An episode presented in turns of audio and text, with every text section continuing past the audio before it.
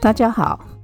首先要跟大家分享一个好消息，就是呃，在我们这边中途一个月的独眼猫咪斑斑，它上个礼拜六四月二十三号啊，我们已经让它在呃新家呃留下来。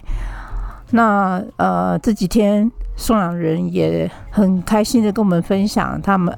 呃拍到斑斑在新家适应的状况。那我们终于能够很放心的，斑斑在这个新家已经稳定下来，慢慢的适应当中。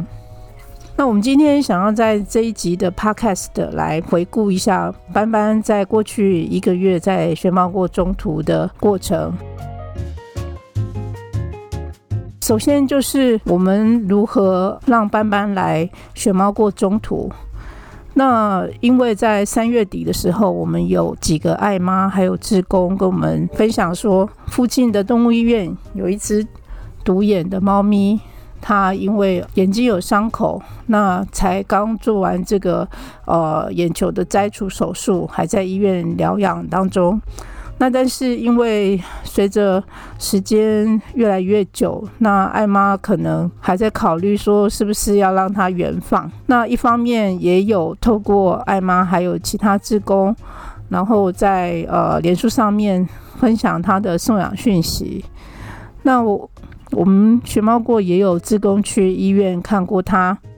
我们认为说斑斑他呃有这个。亲人的倾向，因为他看到人会躺下来，然后还有第二个就是他年纪还算蛮轻的。那我们觉得说，如果他需要一个可以暂时安置的地方，熊猫过可以提供，让这个斑斑能够慢慢的休养之后，然后个性也更亲人之后，能够顺利找到一个家。那还有就是，如果来呃熊猫过这边呃短期的中途的话，艾妈也必须要常常来看它。那距离上，因为这个艾妈是住在细致，所以是离我们还算蛮近的。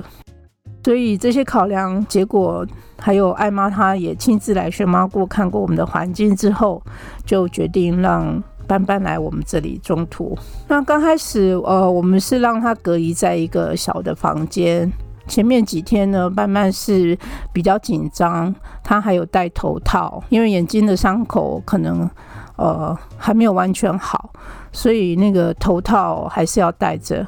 那过了几天之后，我们发现，诶，他自己已经慢慢的适应了环境，然后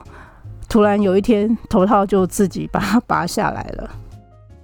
那接下来这个。两三个礼拜的时间呢，慢慢进步的很快，也适应的很好。我们就让他移到更大一点的房间。那那个房间是可以让爱妈来看他的时候，走进去房间跟他互动，然后从玩逗猫棒，还有给他一点呃零食